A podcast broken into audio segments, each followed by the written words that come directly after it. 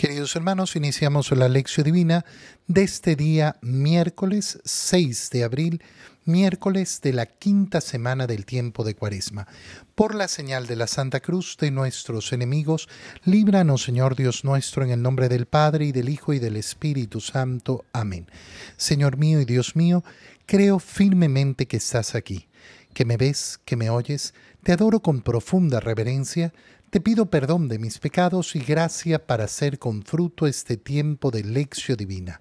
Madre mía Inmaculada, San José, mi Padre y Señor Ángel de mi guarda, interceded por mí.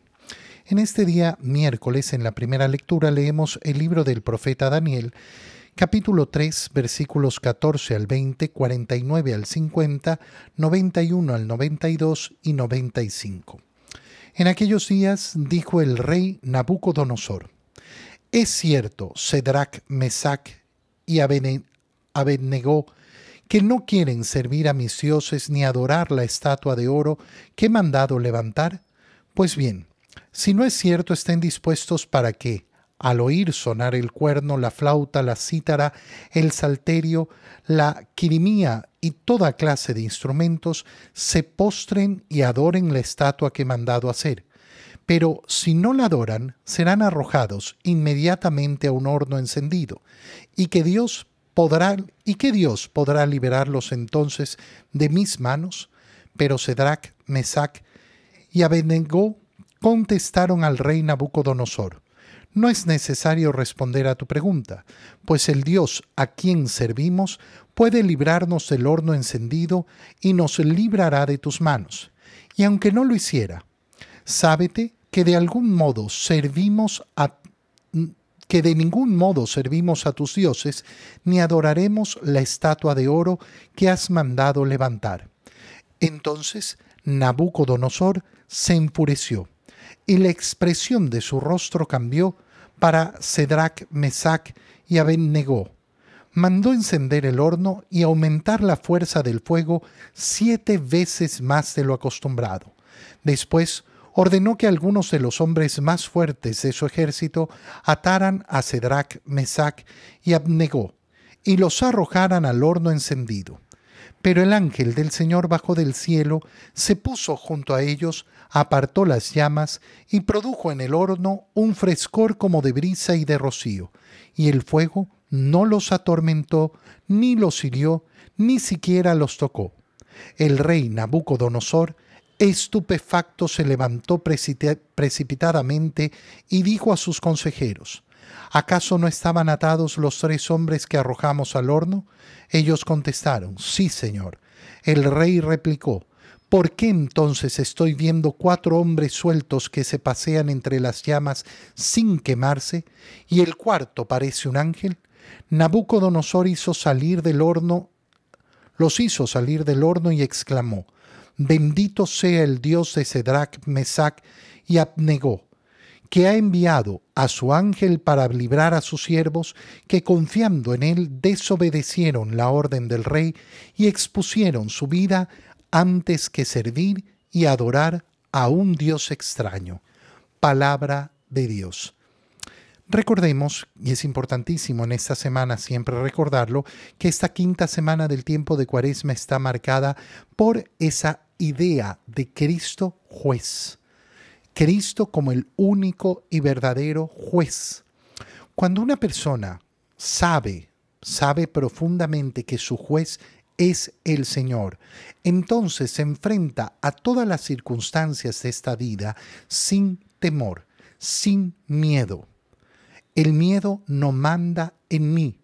¿Y por qué no manda a pesar de que puedo sufrir tantos terrores, tantas circunstancias adversas, tantas dificultades? porque es el Señor y solo el Señor quien me juzgará. Al final del día, morirme no es la peor calamidad que yo puedo sufrir. Morirme no es la peor desgracia que puedo sufrir. La peor desgracia que puedo sufrir es no gozar de la eternidad junto a Dios. Y eso es lo que se nos presenta en la lectura del, eh, del profeta Daniel. Estamos en las épocas del destierro, del destierro en, en, en Babilonia. Y estos tres israelitas se han negado a cumplir las órdenes del rey Nabucodonosor que ha ordenado que todos, todos los que viven, eh, eh, que todos los que viven en Babilonia eh, hagan adoración de esa estatua de oro que él ha mandado levantar. Y entonces los han acusado delante del rey, estos que eran apreciados por el rey. Y por eso empieza diciéndole, si es verdad esto, si no es verdad esto, entonces dispónganse. Cuando suenen los instrumentos que llaman a la adoración, ustedes póstrense y adoren, eh, adoren a esa estatua. Si no, serán arrojados inmediatamente al horno encendido. Y les dice el rey Nabucodonosor, ¿qué Dios podrá librarlos entonces de mis manos? Pero ellos responden de inmediato. No es necesario responder a tu pregunta, pues el Dios a quien servimos puede librarnos del horno encendidos, del horno encendido y nos librará de tus manos. Esta es la confianza primera. Dios me puede librar de todos los males que Él quiera librarme. La primera confianza, sí, yo estoy en las manos de Dios, no estoy en las manos de los hombres, no estoy en las manos del mundo, no estoy en las manos de las calamidades, yo estoy en las manos de Dios. Y aunque, y aquí viene la segunda parte, y aunque no lo hiciera, igual no serviremos a tus dioses ni adoraremos la estatua de oro. Es decir, mi confianza en el Señor no depende de que Él me libre de los males o no. Son dos actitudes y dos actitudes importantísimas. Las repetimos. La primera, yo confío en el Señor. Yo estoy en las manos del Señor y por eso no estoy lleno de temores. El Señor me puede librar de cualquier calamidad que venga, de cualquier calamidad que venga. Pero aunque no me quiera librar de las calamidades de este mundo, sigo confiando en el Señor y sigo amando al Señor. Fíjate cómo la unión de estas dos actitudes son cada una de ellas importantísimas, porque no se trata de una confianza en el Señor para que el Señor haga mi voluntad. Se trata de una confianza en el Señor para yo hacer la voluntad de Dios, para que yo pueda hacer la voluntad de Dios, para que yo me pueda efectivamente entregar a esa voluntad. Entonces Nabucodonosor se enfureció eh, y cambia su expresión hasta, hacia estos tres israelitas a los cuales eh, apreciaba y manda encender el horno, pero no lo manda encender de un modo normal, lo mandó a, aumentar su fuego siete veces más de lo acostumbrado. Y después ordena que amarren a estos tres y los amarren los hombres más fuertes de tal manera que no hay duda de que están bien amarrados y amarrados los arrojan al horno. Quiso Dios en este momento evitar efectivamente el sufrimiento de estos tres quiso premiar en ese momento esa obediencia. Pero acuérdate que no es el único premio del Señor. El premio del Señor es también sufrir el martirio. Acuérdate que el Señor no quiso, no quiso librar de la pasión a su propio Hijo, nuestro Señor Jesucristo. Por tanto, no podemos considerar que, ah, bueno, si Dios me ama, me librará de los males de este mundo. Si Dios no me ama, entonces me hará padecer. No, no, no, no, no, no es esa nuestra visión. No es esa nuestra visión, no es esa la visión del cristiano. Por eso tenemos que aprender a contemplar los padecimientos de Cristo en la cruz y a reconocer entonces lo que reconoce el cristianismo. ¿Y qué es lo que reconoce el cristianismo? La participación en los sufrimientos de Cristo son medio de salvación. Por eso una muerte en defensa de mi fe se llama martirio. No es una muerte ignominiosa, no es una muerte eh, que simplemente fue una tragedia, no. De hecho, para el cristiano ofrecer su vida por defender su fe, ¿qué va a ser? Va a ser una gloria, va a ser un triunfo, el triunfo del martirio. Por eso es que la iglesia celebra de una manera, eh, de una manera exultante el, el martirio de nuestros santos. Como ejemplo, empezando, eh, empezando lógicamente por todos, eh, por todos los apóstoles que murieron martirizados. El ángel del Señor bajó del cielo y se puso junto a ellos y apartó las llamas y produjo un frescor como de brisa y de rocío, eh, y el fuego no los atormentó ni los hirió, ni siquiera los tocó. Estos eventos maravillosos ocurren, ocurren constantemente. Oye, al final de la historia, al final de nuestra vida, nosotros conoceremos todas las veces que el Señor nos protegió. Y te aseguro, te aseguro que son muchas más que las veces que el Señor permitió que padezcamos sufrimientos. Te aseguro que son muchísimas más. Lo que pasa es que estamos tan ciegos, tan, tan ciegos que son tantas las veces que no nos damos cuenta, que no lo logramos ver. Pero al final de cada día son innumerables, innumerables, incontables las veces en que el Señor me ha protegido. Es de verdad que nos protege y nos protege constantemente. Es verdad que tenemos un ángel custodio a nuestro lado, que nos está protegiendo constantemente. No sospechamos, no imaginamos, la cantidad de veces que somos protegidos por el Señor. A veces creemos que estamos solos en este mundo, eh, tirados en este mundo, eh, sin lograr tener eh, la protección, pero eso es una gran mentira. Tenemos la protección del Señor y por eso tenemos que mostrarnos efectivamente confiados. Nabucodonosor, el rey estupefacto, eh, eh, se levantó precipitadamente. ¿Acaso no estaban atados estos tres? ¿Cómo es que yo veo entonces cuatro y uno de ellos con forma de ángel y los mandó entonces sacar del horno porque no se quemaban en él? Y exclamó, bendito sea el Dios de Cedrac, Mesac y Abnegó. ¿Por qué? Porque ha contemplado ha contemplado la confianza de esos hombres. Qué bonito es cuando nuestra confianza en el Señor convierte a otros. Qué bonito es cuando mi profunda confianza en el Señor conmueve el corazón de otros.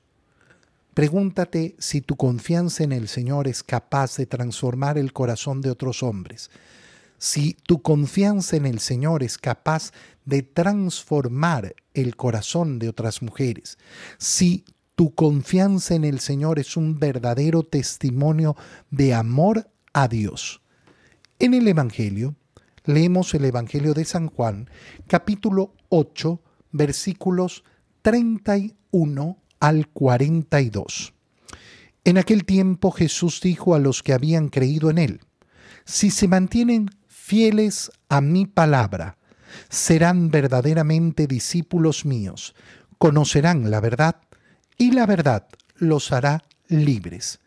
Ellos replicaron, somos hijos de Abraham y nunca hemos sido esclavos de nadie.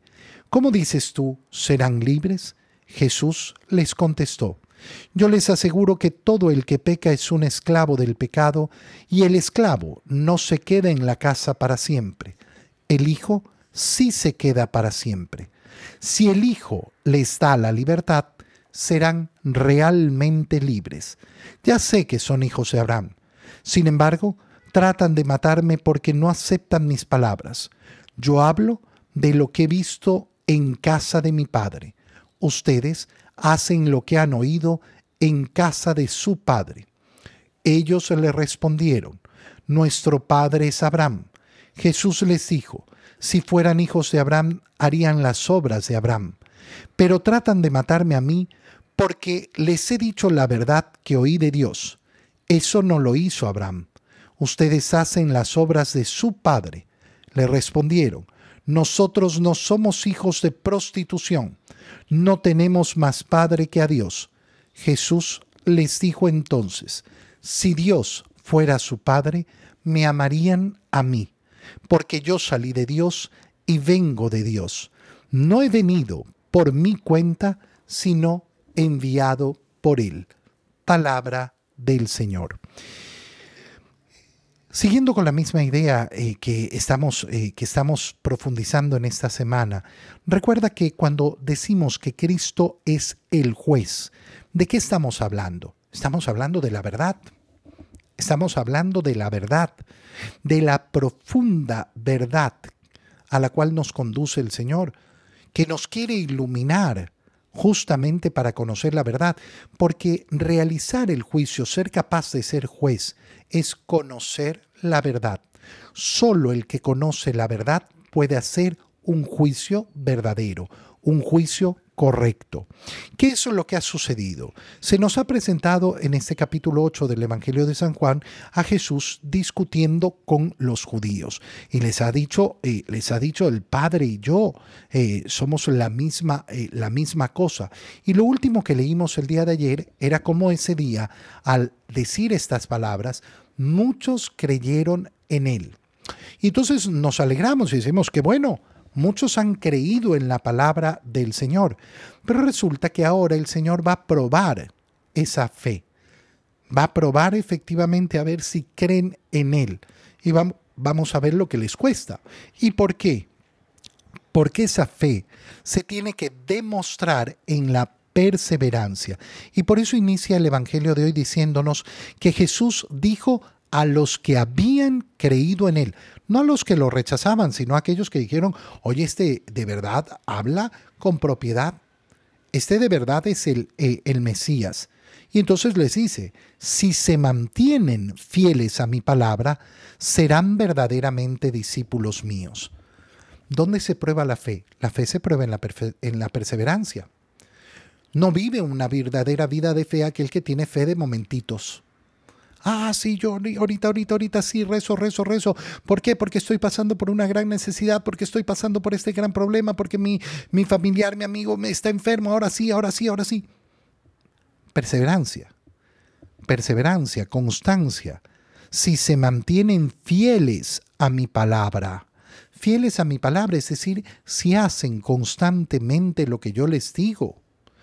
Mm, tomen y coman, esto es mi cuerpo, tomen y, tomen y beban, esta es mi sangre. Si hago esto con perseverancia, no una vez a las tantas, no una vez, sino constantemente. Ahí soy discípulo del Señor. Y cuando soy discípulo del Señor, ¿qué ocurre? Entonces conocerán la verdad y la verdad los hará libres.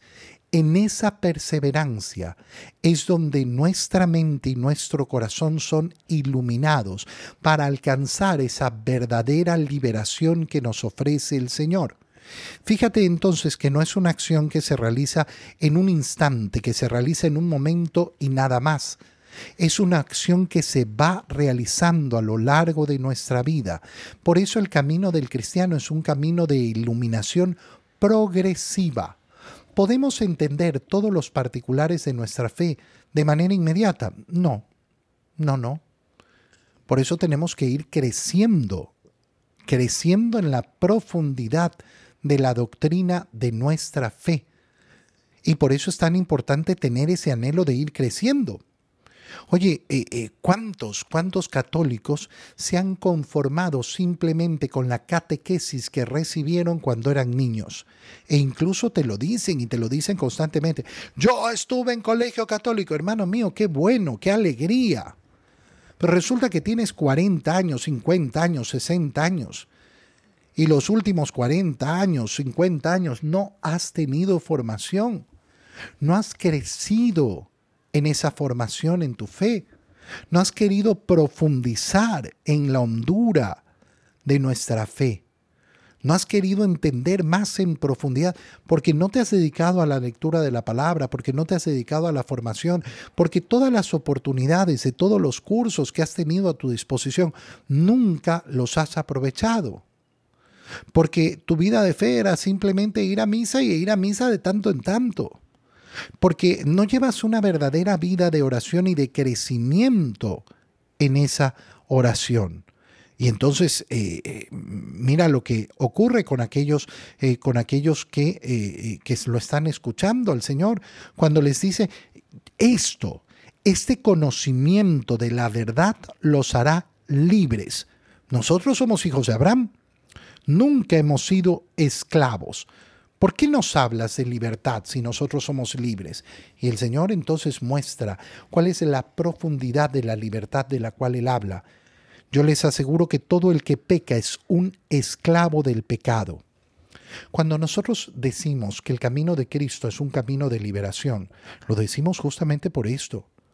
No porque se nos ha ocurrido, sino porque el Señor mismo nos ha dicho que eh, su camino es un camino de liberación. ¿De qué nos quiere liberar en primer lugar? Del pecado. Nos quiere liberar del pecado y para ser liberados del pecado, ¿qué es lo que tenemos que hacer?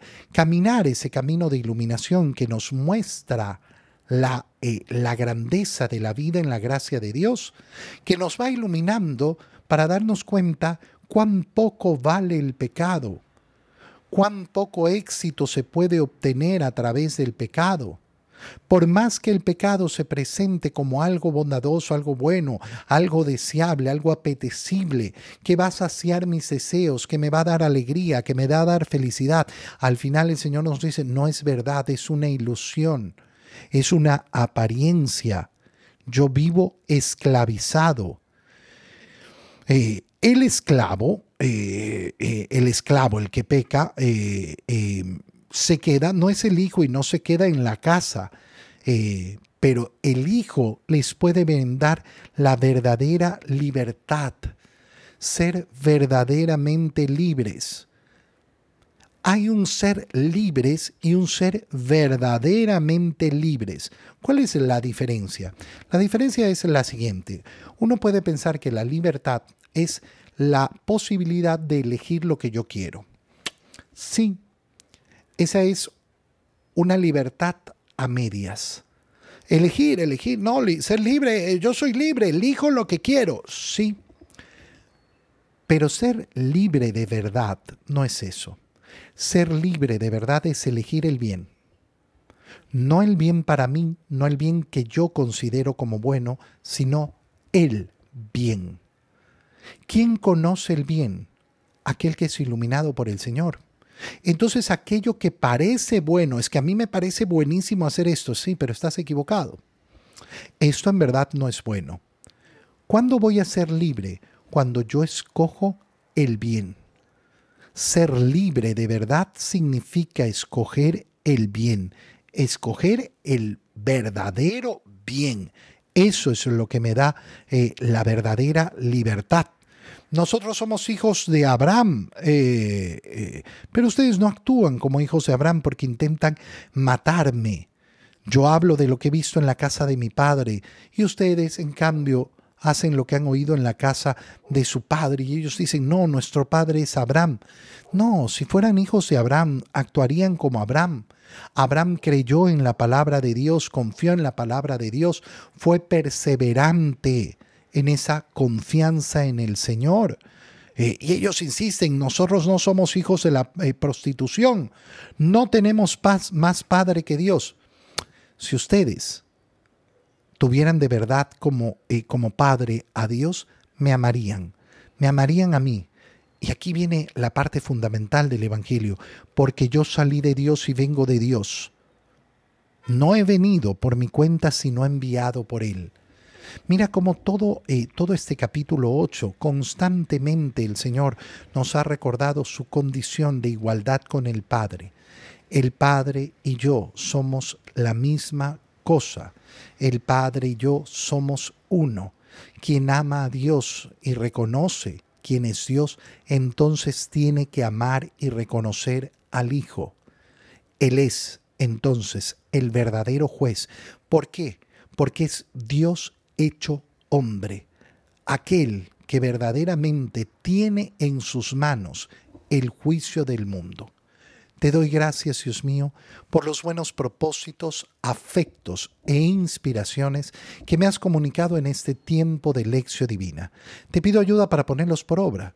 Madre mía Inmaculada, San José, mi Padre y Señor, Ángel de mi guarda, interceded por mí. Queridos hermanos, que tengan todos un feliz día.